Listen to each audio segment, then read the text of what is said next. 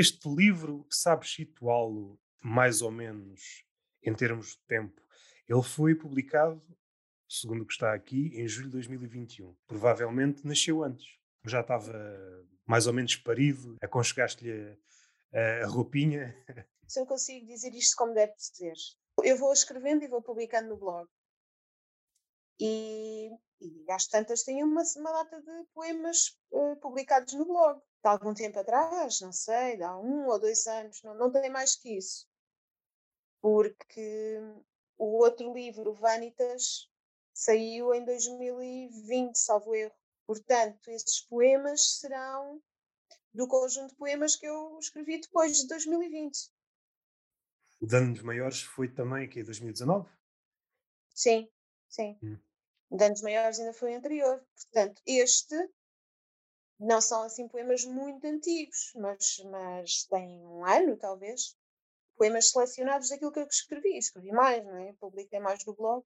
Depois, para dar uma certa coerência, escolhi esse conjunto de poemas. A tua forma de seleção é como? Pegas num bolo grande e depois vais tirando aquilo que te parece mais fraco? Sim. Ou, ok, então não tenho mais nada para perguntar. Eu, eu faço, faço várias, uh, uso várias vezes a peneira, estás a ver?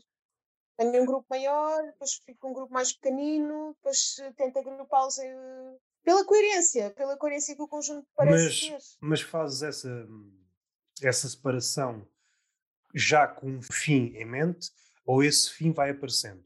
Já tens uma ideia para o livro quando começas a seleção ou essa ideia vai aparecendo? Não, não, essa ideia vai aparecendo. Essa ideia que estavas há pouco a dizer da coerência. Aparece mais sim. no final quando tens um grupo já muito reduzido. Sim, e... sim, eu começo a ler e começa-me a parecer que os poemas têm todos a ver uns com os outros. E agora que, li, fizeste-me ler, pegaste uma grande partida, fizeste-me ler o livro outra vez.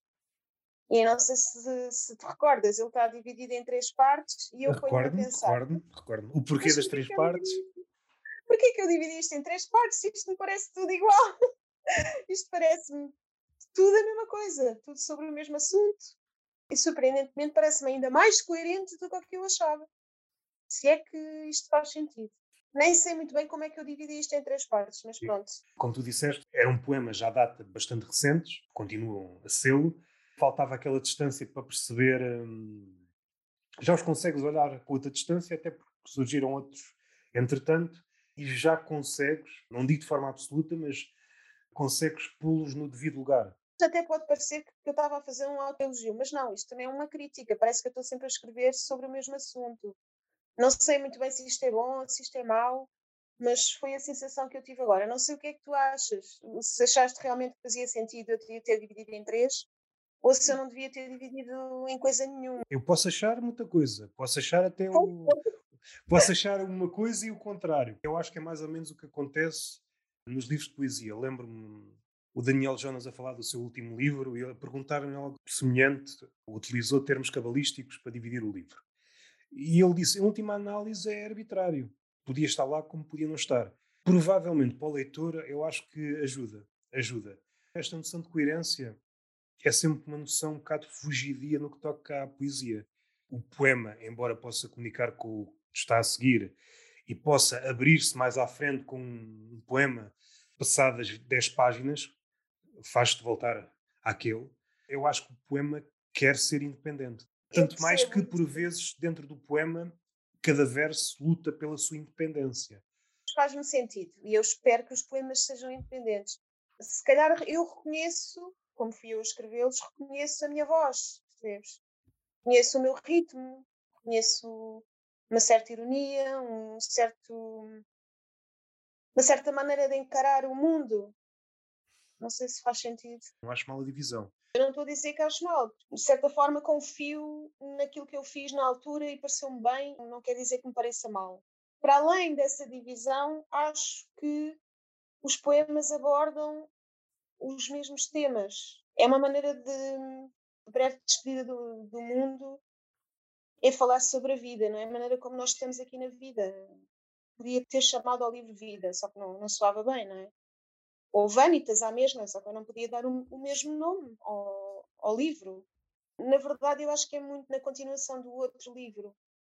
Acho que estou sempre a abordar os mesmos temas. Não é uma crítica que eu estou a fazer a mim própria, é a é minha maneira de escrever. Mas a cada volta, mesmo que os temas sejam os mesmos, há qualquer coisa de novo a cada volta que dás. Seja, Oh, na, seja na depuração, ainda que este capítulo é um capítulo que diz muito, porque os teus poemas são muito depurados, é, não há palavras a mais, são, já te disse várias vezes, faz-me lembrar um poeta, embora nos temas não, não tenha ligação, na forma de escrever tem alguma ligação, Carlos de Oliveira, tinha hum, esta forma muito sintética, e isto é quase uma redundância quando estamos a falar de poesia. A poesia é por, eh, por essência sintética, mas depois, dentro desse espectro de concisão, há aqueles mais prolixos, há aqueles mais, sim, mais concisos. E, E para tu, mim e, é é tu, mesmo isso. e tu estás do lado da concisão máxima. É mesmo. Não consigo ser de outra maneira. Eu, para mim, eu começo a escrever e depois grande parte do trabalho é cortar, cortar, cortar até chegar ao osso, porque tudo o que está a mais não faz sentido na poesia. Pode fazer muito sentido na prosa, mas na poesia tudo o que está mais é supérfluo e a poesia não vive do supérfluo. Queria dar um exemplo, não sei se vou fugir de pé porque desconheço os últimos dois, três livros dele, mas conheço a obra quase toda dele, exceto os últimos livros. O Nuno Júdice é um exemplo em que é muito mais. está quase a aproximar-se da prosa. Eu não, não conheço os últimos livros dele, os últimos dois, três, mas o resto conheço tudo. Talvez, eu não acho que seja o mais parecido com a prosa. Eu, eu, desta coleção da Nova Mimosa, ele também tem um, um livro. Se calhar tem dois, mas eu já li um e não pareceu assim tão parecido com a prosa. Não fui certeiro naquilo que disse. É muito mais barroco, perde-se em, em apartes e, e tu raramente perdes em apartes.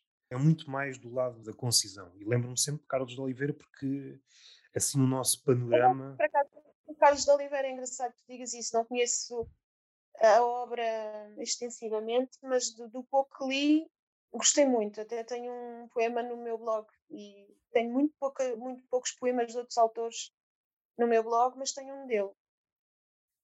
Não estou a ver mais ninguém.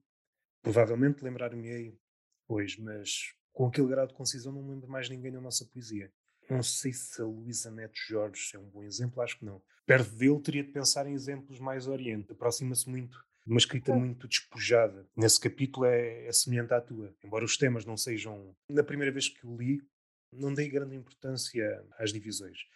Até te posso dizer, na primeira vez, qual foi a imagem que mais me marcou? Foi aquela imagem do. que tinha aqui apontado, estava a querer citar de memória, depois correu ao risco de, de errar. Os gansos à entrada do hotel, embalsamados, inofensivos, assustadores. Eu gostei muito desta imagem na primeira vez que li isto. À segunda também, mas na segunda vi outras coisas. É um contraste inesperado. Inesperado, mas que faz sentido. Que faz sentido. Mais à frente, aqui é uma forma de explicitar aquilo que depois está nas entrelinhas do, dos outros poemas. É o contraste entre aquilo que mexe e aquilo que está parado ou aquilo que vai parar. Percebi, não sei se percebi ou estou a inventar. Mas o leitor também tem essa margem para inventar. Tens essa liberdade. A primeira divisão, traduzida em português, é mais ou menos querendo ou não querendo, bom grado ou mau grado. No fim de contas, estás, estás diante não à data, porque estás a, a ruminar coisas que já aconteceram, podem ser ficcionais, mas estás diante de uma bifurcação. Pode ir ao encontro das mãos no sentido satisfatório, ou pode fugir das mãos.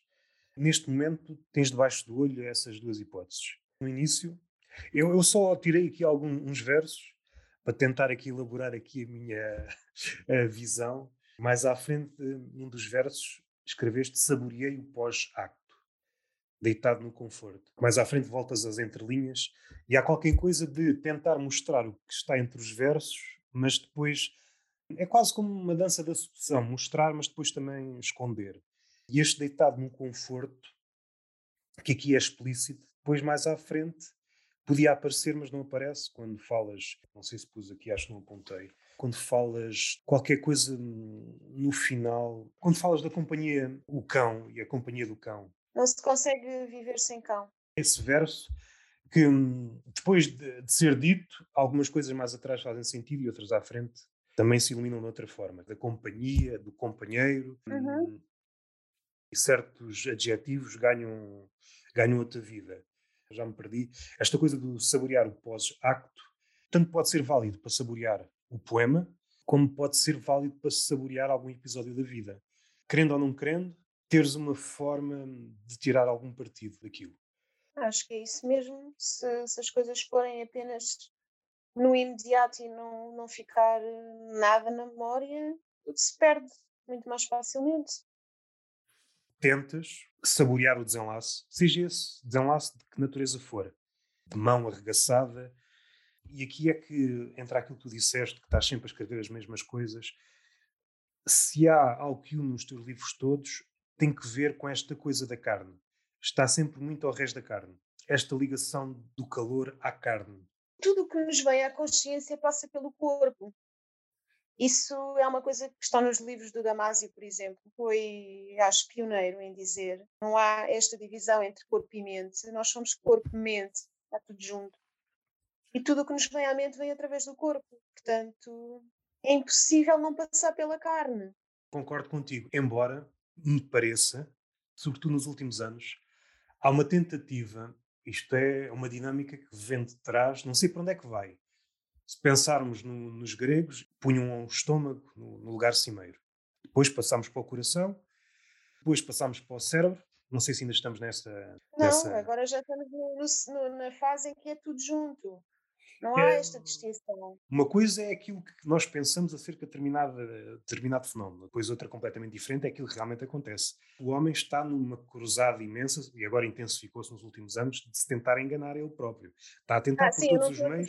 O que o homem, um H grande, pensa. Eu estou, a pensar, eu estou a dizer aquilo que eu penso e aquilo que talvez os cientistas agora estejam a pensar, alguns. Portanto, alguns ou a maioria, acho que é a maioria, o consenso científico, mas isso o consenso científico tem muito pouco a ver com o consenso da sociedade, não é? Sim, sim. há aqui uma separação grande, um divórcio grande entre e a não... ciência e o que é que é a opinião das pessoas, no modo geral. É assim que eu imagino a minha pessoa. É essa é a consciência que eu tenho. E não andam a par, basta pensar assim no exemplo Einstein deu um avanço em relação à teoria de Newton, mas não é por isso que o senso comum, nas nossas conversas, nós utilizamos as ideias de Einstein. Continuamos mais com as ideias de Newton. É um bocado contra a natura, não é? O espaço-tempo, esta coisa do tempo alterar-se com a velocidade, isto é uma coisa muito difícil de nós percebermos. É preciso estar focado e pensar exatamente o que é que isso quer dizer. Muito dificilmente nós percebemos isso sem usarmos a razão e sem nos concentrarmos neste pensamento. Há coisas que não são acessíveis por ela, ou pelo menos se usarmos inteiramente a razão.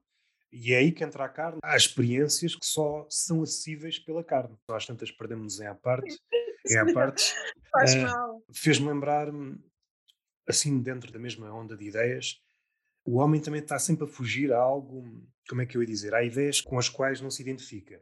Seja a da inspiração, essa aí já pensei várias vezes sobre ela e há, há aqui um historial seja Deus, seja uma musa, seja um daimon, seja o que for, hoje em dia o homem não cria assim uma ligação com essas ideias e então tenta criar uma, não é uma teoria, mas de onde é que as ideias vêm? E o seu esforço normalmente hum, não dá frutos. É sempre uma tentativa de emular. Ah, como é que eu ia dizer? Ainda que possamos dizer, possivelmente, acertadamente, que não há musas, não há inspiração, não há Deus nenhum que nos conduza a um, a um lugar de iluminação, pondo alguma dúvida aí. No entanto, as teorias que surgem em seu lugar normalmente são mais mancas. É sempre uma tentativa de recuperar aquilo que essas ideias diziam, mas estas palavras já caíram em declínio, já não é muito. O que é que tu achas em relação a isso?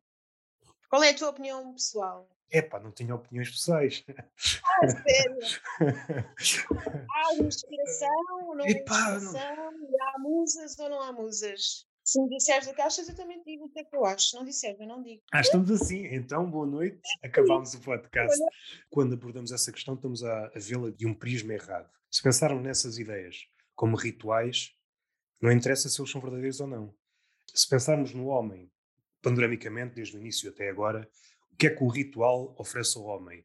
É hum, uma espécie de tranquilidade pela via da repetição, ou ideias que nos apaziguem. E é por aí que essas ideias embora erradas, podem apaziguar o homem. Do outro lado, se o homem é muito propalado, eu sou o centro de tudo, tudo vem de mim. Há aqui uma, uma propensão para resvalar para um eu insuflado. E normalmente, normalmente o resultado nunca é muito bom. Esse homem pode ter razão, ok, tudo vem de ti, mas depois o resultado fica aquém daquilo que estava errado, daquilo que disse. Não sou eu que escrevo, a minha mãe é que escreve sozinha, uma expressão de Labantunes. Eu acho que isso não é importante. Apazigua-nos saber que há qualquer coisa que não depende de nós. Posso dizer o que é que eu acho? Podes. Podes. Eu acho. Embora seja mão que escreve, é claro que é a nossa mão que escreve, qualquer coisa exterior que nos estimula qualquer coisa que nos inspira. Eu acredito na inspiração, nem que seja pontual, aqui, ali, acolá. Depois nós fazemos, nós, nós trabalhamos essa inspiração, mas ela existe. Não é de nenhum Deus, acho que não é de nenhum Deus, mas é de qualquer coisa concreto. Até pode ser um cão, pode ser um gato, pode ser uma pessoa, pode ser a natureza, pode ser muita coisa, mas é qualquer coisa de exterior que interage connosco, que mexe connosco, que nos dá qualquer coisa, dá-nos e nós recebemos essa coisa de fora e depois transformámo-la. Somos nós que vamos transformar esse estímulo em qualquer coisa que depois nós vamos dar cá para fora outra vez. Uma interação. Se quiseres, um, um trabalho de equipa, os outros e nós. Não, é só, não somos só nós, mas dependemos de, de qualquer coisa externa.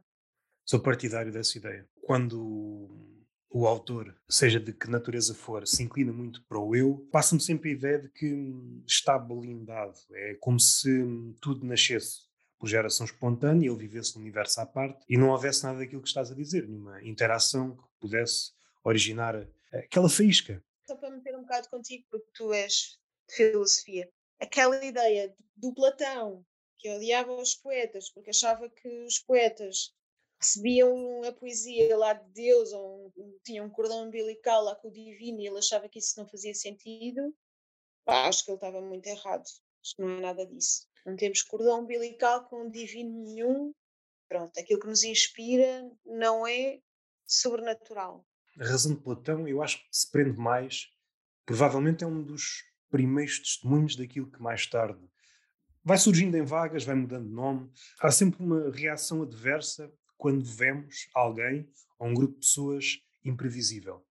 Seja ele poeta, seja comediante, e Platão não está imune a isso. Há qualquer coisa de, epá, este gajo pode virar um mundo de pantanas e eu não quero. Quero alguma ordem. Pese embora o poeta pode ser o paladino da ordem, mas só a possibilidade. Mas só a possibilidade de virar o mundo do avesso prefere ordem absoluta. É que ele não consegue conciliar a poesia com a matemática, com a filosofia, com a ciência em geral? Como é que ele não via isso? Mutações desse pensamento existem hoje, provavelmente não com a poesia, porque a poesia perdeu o estatuto que tinha na altura de Platão, mas com o humor. Esta possibilidade do humor mexer nas estaturas de alguém que diz eu tenho 3 metros e o humorista não, não, tu só metes meio metro. Alguém imprevisível não é bem visto. Eu lembro-me da conversa. Tem que ver e não tem que ver com, com a Marine, não sei se te recordas, se ouviste, e há uma parte em que ela, ao falar sobre as marcas, não sei se por estas palavras, se por outras, falou sobre isso. Esse lado imprevisível não é bem visto, quer para as marcas, quer para, quer para Platão.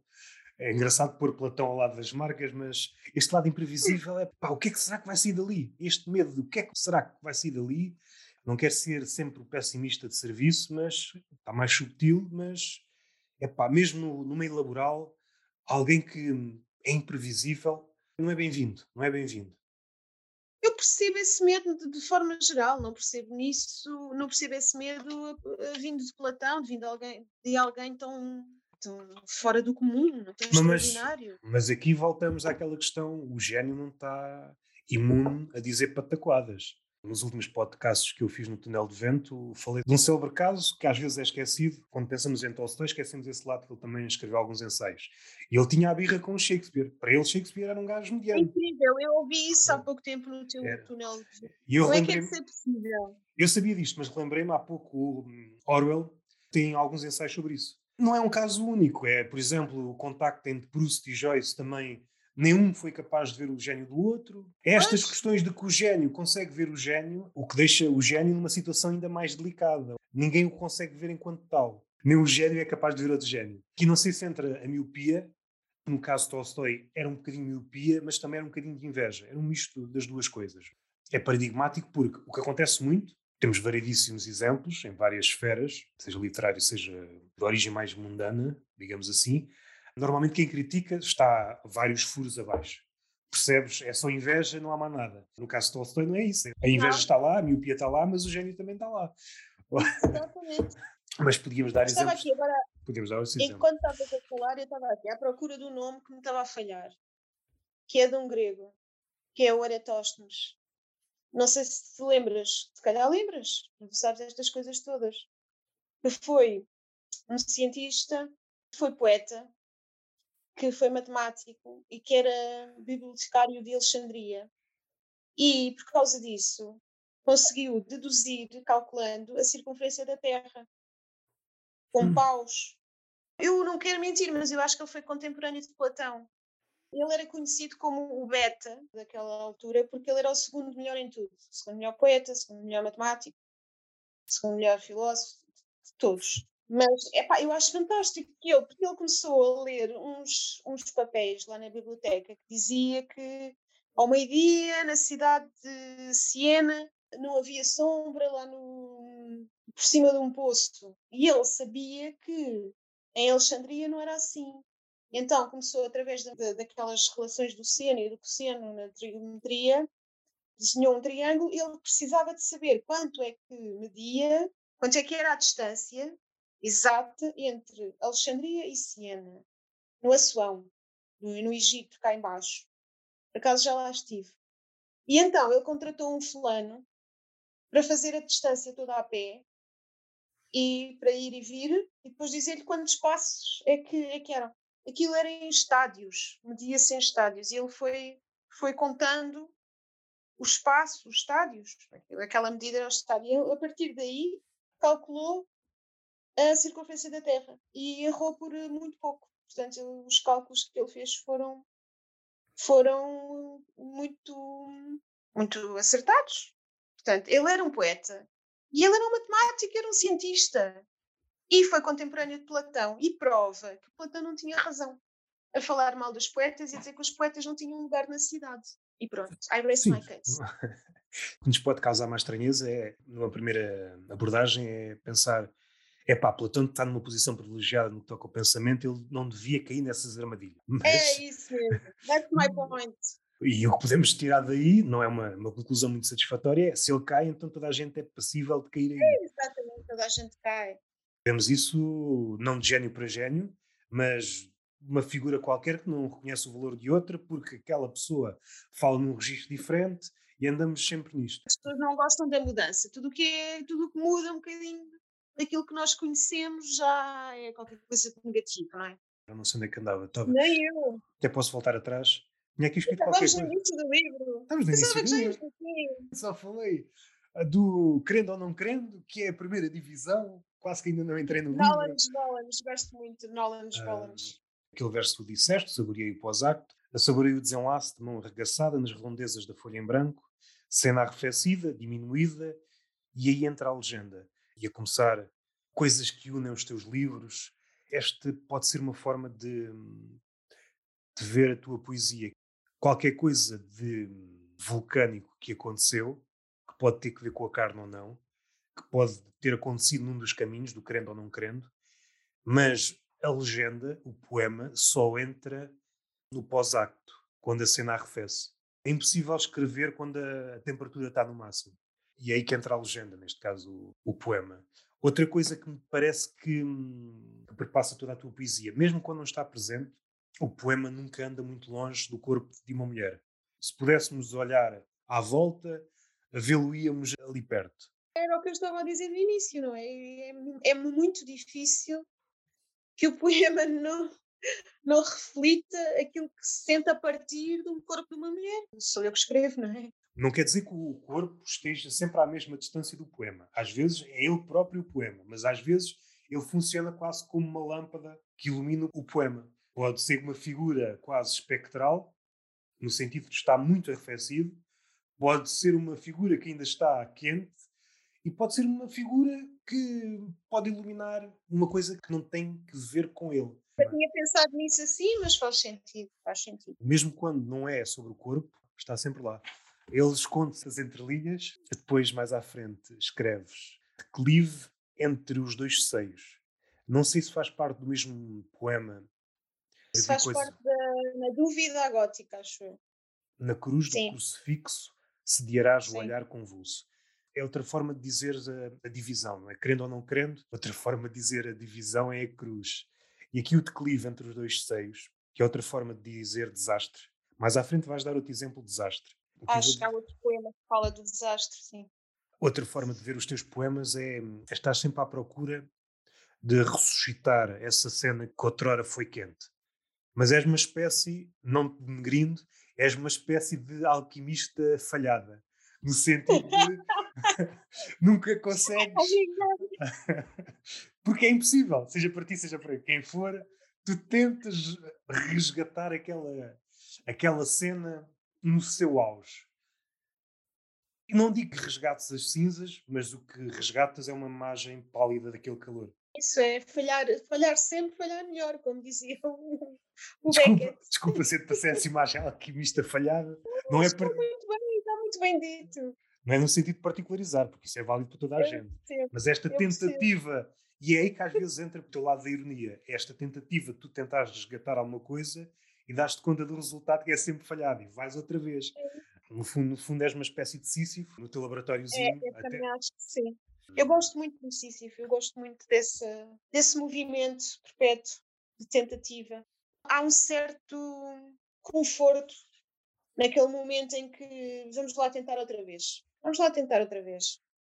É muito difícil não nos identificarmos com esse mito. Sem dúvida. Eu não sei como era na antiguidade, não sei como como é que as pessoas se relacionavam com este mito. Faz todo o sentido, nem que seja a partir de uma certa idade onde percebes que parece que estás num ciclo e não consegues sair dele. Menos esperançosos, podíamos dizer que isto é uma réplica do inferno, o inferno uma réplica ah, disto. Eu não acho nada. Eu, eu, concordo com aquilo que diz o Camus no seu livro, O Mito de Sísifo, em que ele diz que é preciso... Exato, é preciso imaginá-lo a descer a montanha, ir à procura, ir lá ter com a pedra outra vez com esperança, contente, eu, eu concordo com isso.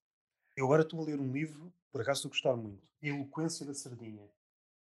Que... Da Sardinha? Mas é, qual Sardinha? Sardinha, a Sardinha em si, o bicho, Sardinha. é, um, é, um, livro, é um livro de ensaios, é um livro de ensaios. Alguém. Ok. Eu por acaso não sei se ele é biólogo, mas é interessadíssimo sobre biologia marinha. Sim, muito interessante. Ser mesmo da sardinha. Pensei que fosse uma metáfora, mas não. Este lado engraçado da linguagem, mesmo quando tu és literal, quando crias um certo apego por aquilo que estás a descrever, há qualquer coisa que borbulha. E a sardinha, que parece um peixe mais ou menos vulgar, tem realmente ali muitas características que fazem dele um peixe magnífico. Além daquilo que eu já sabia, os cardumes. A própria pele da sardinha é uma coisa magnífica. Tem um composto que reflete mais que o vidro. Eu não sei dizer o nome em latim, iria errar. Não consegues ver o cardume de sardinhas de cima. Giro. E de baixo também não, porque Sim, e, e, de lado também não. Se o cardume quiser, torna-se invisível. É aquilo que mais tarde, não sei como é que está agora a tecnologia, aquilo mais tarde que chamaria os, os hologramas. Essa forma de camuflagem, outro lado é a questão, de, a questão do grupo. Quando pensamos em animais que vivem em grupo, pensamos em insetos, seja, seja a abelha, seja a formiga, mas a sardinha é um peixe que vive em grupos e grupos bastante grandes, podem chegar, sei lá, a 13 quilómetros os cardumes, uma coisa, milhões e milhões de peixinhos, e não há um líder. Todos são iguais naquele grupo. Isso é fantástico. Há ali qualquer coisa de poético porque elas entendem-se. Não há. Os gestos têm de ser perfeitos, aquilo é uma dança. A própria forma delas comerem, aquilo tem um, tem um padrão. Elas têm de se sentir seguras, depois, ou é por fileiras. Só é possível um texto deste por alguém apaixonado pelas sardinhas.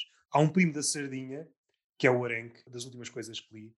Sabia o que era um arenque, mas estão também em, em grandes cardumes, bancos, mas ao contrário da sardinha são desorganizados. Uh, são desorganizados. E, e, uma característica engraçada: como é que os jarengos comunicam entre eles? Por uh, peitos. Mais engraçado ainda. Essa foi e não engraç... os é? Só comunicam por peitos ao anoitecer. Ah, ok. É para ninguém ver. Depois forma hum, à superfície um padrão de bolhas que é Quem mais. É o autor desse livro? É... Ah, é um francês. Pá, não, não faço ideia. Eu depois posso dar. Estou nas primeiras 50 páginas, estou, a gostar muito. O que é engraçado no Arenque é que ele podia ter sido a origem de uma guerra entre a Suécia e a Rússia. Os sonares da Suécia detectavam barulhos e ninguém percebia de onde é que aquilo vinha. e assim, ah, isto só pode ser os russos, vêm para aqui. E andaram naquilo. Aquilo teve quase a haver uma guerra entre a Suécia e a Rússia por, causa dos aranques. Por causa dos peidos dos aranques. oh my God. Só muito mais tarde já o Império Russo tinha caído, os suecos já chateados, vocês a não enganaram, vocês têm submarinos aqui. E às tantas mandaram uma equipa de biólogos e descobriram, afinal eram os arenques que davam... Não, os russos não tinham lá submarinos é, Sim, à noite faziam um concerto de peitos. Pensar que podia ter havido uma guerra por causa dos peixes e da forma como eles comunicam, desta forma, epá, isso, o livro é Gostava de ler. Por falar em, em, animais, li um livro há pouco tempo, não sei se cheguei a falar, que é de um paleontólogo espanhol chamado Juan Luis Arzuega.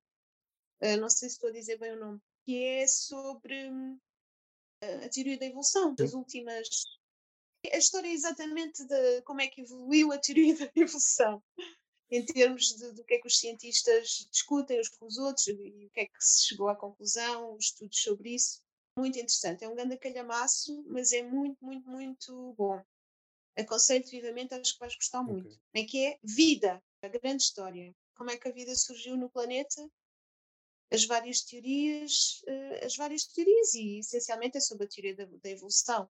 Como é que os cientistas foram encarando a teoria da evolução e como é que foram abordando, dando mais contributos eh, sobre a teoria como é que a foram confirmando. E há algumas disputas entre eles. Há uma altura em que torna-se um pouco técnico, mas, mas é bom, é muito bom. Este aqui acho que ainda não chegou a essa parte, se é que tem. Foca-se muito na sardinha, depois vai a última parte que eu li, não vou citar bem o nome do, do peixe, se é que é peixe, um peixe limpador.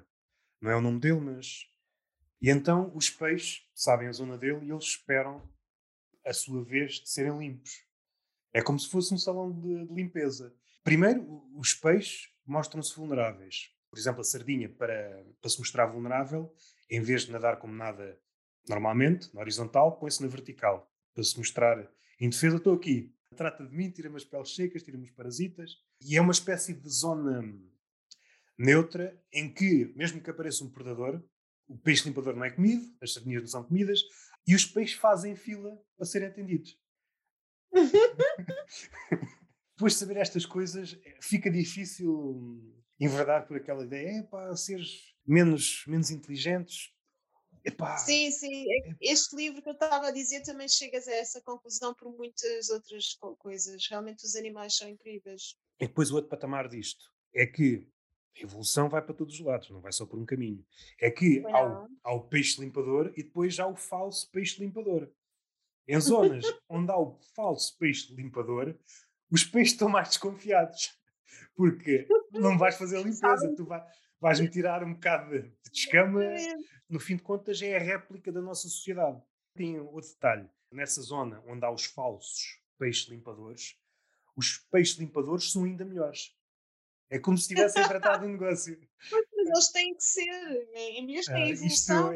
Mas agora já nos. Onde é que a gente. Evoluímos para outro caminho completamente. Não tem nada a ver, estávamos a falar de declive entre os dois seis, passámos para sardinhas e, e, para os peitos dos arenques. Não tem nada não a ver. Não sei como é que isto foi. Não sei como é que isto foi embora tenhas esta ideia em mente de trazer essa cena quente ou viva às tuas mãos, do outro lado estás a combater com, com um poderoso, que é o tempo.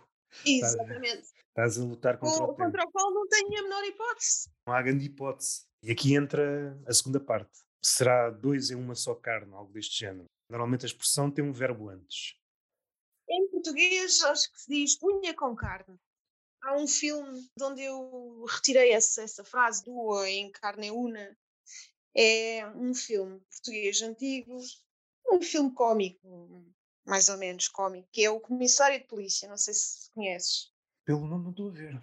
Pá, o comissário de polícia, por acaso eu não, eu não me lembro bem como é que. Não me lembro bem, nem me lembro mal, não me lembro do nome do, do ator. Que é um ator que era conhecido na altura, mas que não é assim tão conhecido como aqueles mais conhecidos. O António Silva e o Vasco Santana, mas, mas era por aí.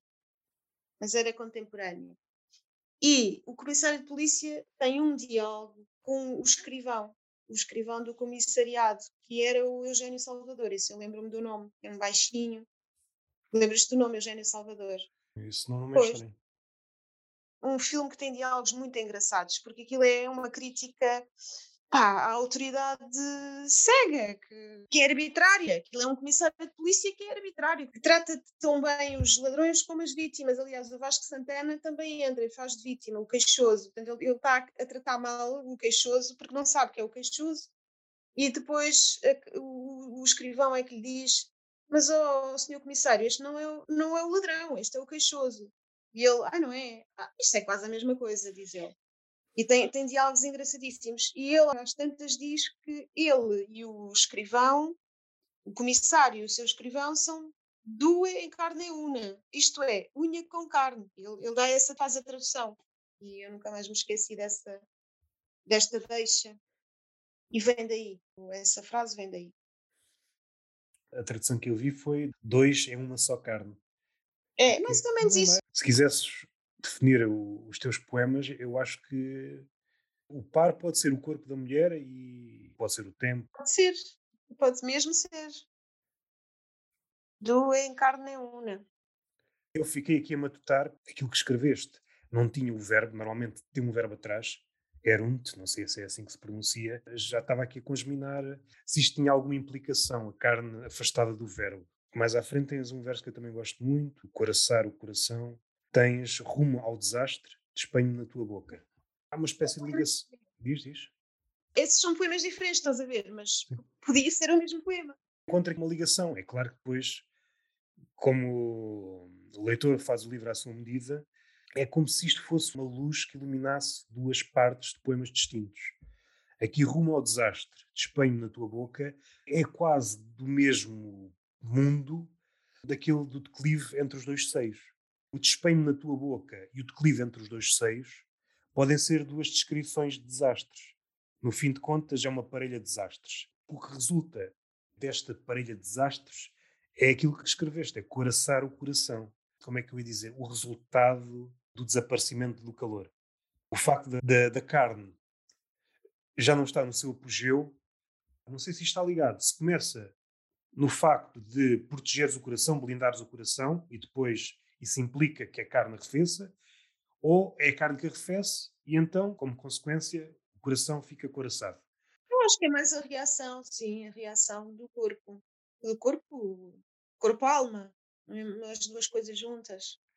Não sei se isto é uma leitura assim um bocado enviesada, mas ao coraçar o coração, aquelas descrições que tu fazes antes e a posteriori, do despenho na tua boca e declive entre os dois seios, há de chegar a uma altura que são quase informações inócuas ou episódios inócuos. Está de tal forma coraçado que o desastre já não tem efeito. O coração está protegido no limite. Eu estou a pensar mesmo no limite. mas isso é, são cenas dos próximos capítulos, talvez. ainda não escrevi esse. ainda não, ainda não. Não sei se é no mesmo, que eu só tirei como se fosse tirar um bocadinho, tivesse num buffet e tirar um bocadinho de um, um bocadinho de outro. Aquilo que há pouco referi, mas não com as palavras certas, quando uma pessoa habitua-se a tudo, só não vive sem cão, é quase uma legenda para tudo o que está para trás, para todas essas cenas que, embora já não estivessem no apogeu do calor, já estão numa temperatura mais baixa e tu estás como que a legendar esse corpo de episódios. Já estás num lugar confortável, a temperatura já não te faz afastar, aquela imagem de quando estamos perto de uma fogueira. Se há fogueira, já não precisas te afastar. Eu acho que os teus poemas são muito férteis nisto, aquilo que tu disseste num dos versos. O ar corrompe-se de entre linhas. A tua poesia, como é muito concisa, mesmo quando tenta ser direta devido à sua concisão, há qualquer coisa que agora não estou Eu gosto de dar esse espaço de entre linhas, sim. Acho que isso é importante para as Hum. pessoas também poderem completar o poema com as, as suas próprias ideias. nos teus poemas, sobretudo neste livro, ou melhor, aquilo que se acoita, caso pudéssemos ver o que está lá nas entrelinhas, é resultante da fricção destes dois desastres. Se pudéssemos ver, podíamos ver a continuação ou mais detalhes destes dois desastres. Não tem nada a ver. Como se fosse um puto, olha ali está um repousado que eu gosto, olha ali, está ali um chupa-chupa. Gostei muito deste verso, os olhos do cão pedem rua, gostei muito. Ainda bem gostar. E depois entra o tempo. Ele esteve sempre presente. É um Sim, eu acho que o tempo está sempre presente. Lá está. Essa terceira parte fala mais do tempo, mas ah, não quer dizer que esteja só aí, não é? Ele está sempre, está sempre presente. Não me Ah. consigo abstrair do tempo. nesta parte pode se tornar mais manifesto, mas ele sempre esteve lá. No fim de contas, é, é o principal adversário de uma luta que está condenada à partida. Não há vencedores. Podias dizer, esquecendo, não é esquecendo, não é a palavra certa, mas o título não pode ser muito longo. Mas se quisesses unir algumas das partes, mas ficava muito longo, para título também não dava. Querendo ou não querendo, o tempo foge. Mas também seria muito explícito. Pode haver ali algum combate, mas esse combate também vai amainando. Vai amainando porque o resultado do combate está cada vez mais manifesto. Se pensarmos Exato. que, como já não sei quem é que disse, todos os livros, se se estendessem demasiado, iam dar todos à morte. E há alguém que está a legendar cenas gradualmente mais frias. Foi a minha leitura. Com isto tudo, olha, não sei o que é que vou escrever a partir de agora, porque já está tudo escrito. Não vale a pena escrever mais nenhum poema. Supondo que tinhas só um repositório de imagens. A cada órbita que passa, a temperatura dessas imagens vai diminuindo. E, e é diferente comer um prato quente ou um gaspacho. Ah, são coisas diferentes. Não sei se consegues ver. História de uma cor. Neste caso é o vermelho, neste caso é o azul, mas eu queria o preto. Não sei se consegues Ah, ver. sim, tu já falaste nesses livros. Olha, no outro dia, eu não sei aonde, ah, acho que no Governo Sombra, e o Ricardo Araújo Pereira falou nessa coleção de livros também. O preto acho que é imprescindível. Os outros, quem se interessa pela cor, Eu já te ouvi dizer isso muitas vezes e acredito. É um documento ótimo. Vê-se o trabalho do historiador, caso haja essa, essa inclinação, mesmo aquelas coisas que nós achamos dogmas, ou que isto é assim e sempre foi assim. Não, até isso que tu achas que sempre foi assim já sofreu alterações. Aquela coisa de associarmos o preto a um, a um significado à morte. Não, o preto, tal como as outras cores, já significaram tudo. Tudo é ainda mais arbitrário do que parece. Mas são convenções. Sim, são convenções. Já Às vezes é, é contratos de compadres. Ahm, o azul, até nisso é. O azul, já falei nisto, não, não quero estar a repetir. Era uma cor que não tinha grande peso, ninguém dava muita importância ao azul. E hoje, provavelmente, é a cor que, que reúne mais consenso. Toda a gente gosta do azul. Sim. Até mesmo as peças de xadrez que nós podemos pensar, ah, é o branco e o preto. Não, houve uma altura em que era o preto e o vermelho, por exemplo. Ah, isso Ah. é engraçado, eu não sabia. É claro que hoje é mais complicado porque pode ser influenciado por marcas, mas pensarmos que o preto tem mais que ver com a morte, já significou o contrário. O branco também pode ser luto em várias culturas, não é? Sim, sim, sim, sim. Por exemplo, se alguma coisa se manteve, eu acho que é o amarelo. O amarelo provavelmente era a cor, provavelmente a cor que, que tinha menos fãs e hoje parece-me que continua. Se pensarmos, Epá, eu adoro o amarelo. Eu ah, gosto tanto de amarelo. Eu já tive uns sapatos amarelos. se olharmos para a rua, provavelmente a cor que vemos menos é o amarelo. É um amarelo, sim, é verdade. E a forma de se identificar o maluco na rua, nessa altura, era, Era hum, o- o o verde, verde e amarelo. Pessoa que estava de verde e amarelo, Agora está vestido da bandeira brasileira. sim, por exemplo, uma coisa que pode ser várias coisas devido à luz. E o historiador foca isso, acho que é em quase todos os prefácios. Quando se analisa determinadas coisas, as luzes de antigamente nada têm que ver com, com as de hoje. Parece um detalhe insignificante, mas muda tudo, porque se apagares a luz não vês nada. Se mudares a luz, aquela coisa que está à tua frente transforma-se noutra. A Uhum. posição da luz. Podes mexer a luz, trocar a lâmpada e a cena transforma-se noutra coisa. Basta. Pois é. Não é preciso mais nada. Mas só este movimento de ver a coisa a arrefecer, que tem algum lado triste, não sei, mas também tem um lado terreno. Se pensarmos no que vem da terra, por exemplo, lava, é o caminho das coisas, é o arrefecimento. E não tenho mais nada para dizer. Pois, já disseste muito. Gostei muito nada. dessa parte. Queria encorajar-te a escrever. não sei, não sei. Porque vais continuar Mas a escrever. Mas. ok, deita aquele apodo. Alquimista. Faço imenso trabalho, agradeço. Alquimista fracassada. Não é? Alquimista fracassada. Vou passear mais.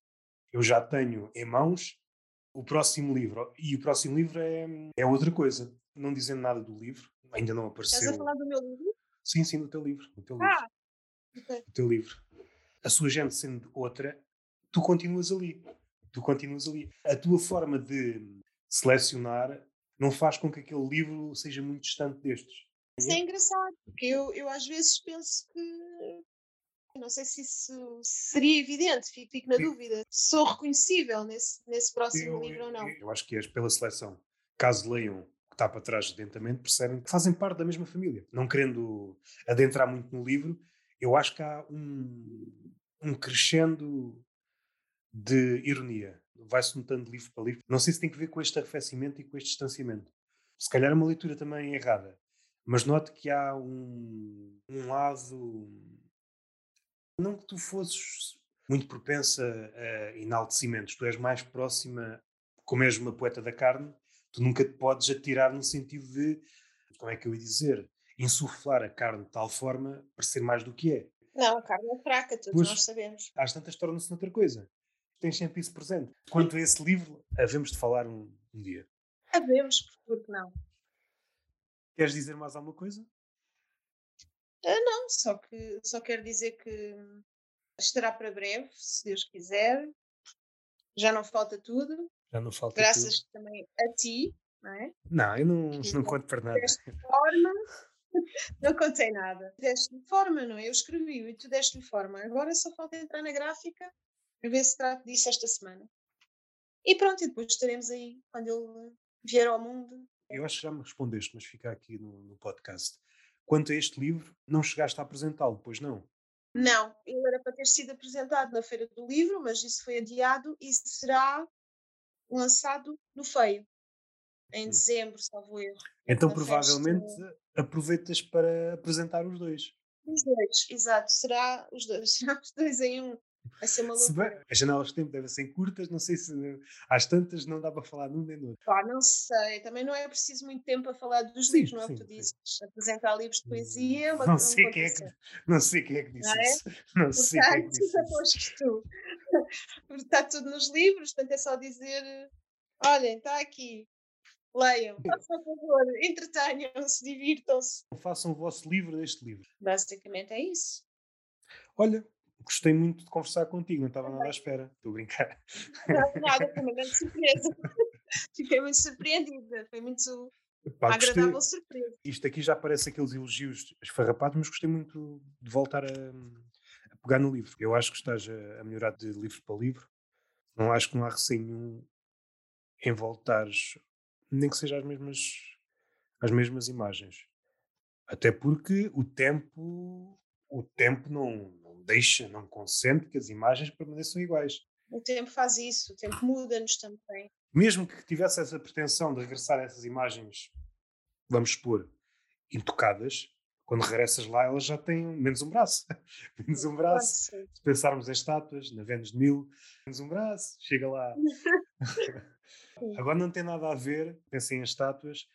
Não sei se viste uma notícia daqueles ricaços no Dubai eles têm lá uma réplica de David, aquela estátua de Michelangelo. Mas como são púdicos, então tem, arranjaram para lá qualquer coisa para tapar a pilinha à estátua. oh meu Deus! Ah, ou seja, é estátua. Eles, teria sido se calhar mais oportuno. Mas este lado de querer não tem original. Só que faltava. É assim, qualquer dia, não sei, o dinheiro há de conseguir comprar essas coisas também mas querem algum desse prestígio que orbita à volta, nem que seja de uma réplica de uma estátua dessas. Mas depois, é pá, vamos tapar aqui o Pirilau. E, e o Pirilau é pequeno, era aquelas estátuas onde o Pirilau estava pequenino, era pequenino. Era é? pequenino, mas estou lá. Como dizia o outro, sou pequenino, mas estou cá. Tem muita piada. Se há alguma coisa a respeito. Mas eles também não devem querer mulheres. Não devem querer estátuas de mulheres. Hum. Não, isso não pode ser. Então. Porque isso aqui entrava em curto-circuito. Estou a pensar que se quisessem. não, que quisessem a estátua de uma mulher nua e depois tapavam-na toda, qual é o sentido? Ah, pois, para poder ir lá espreitar quando não tivesse ninguém a ver.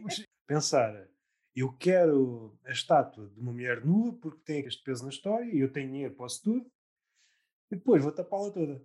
As mulheres é para, é para serem tapadas e esta, apesar de ser uma estátua, não escapa ao meu poder. É bem provável que possa acontecer nesses ricaços do Dubai. As pessoas são contraditórias a esse ponto. Então, se não quiseres dizer mais nada, então, damos por terminada a conversa. Vamos, senhor. Até à próxima.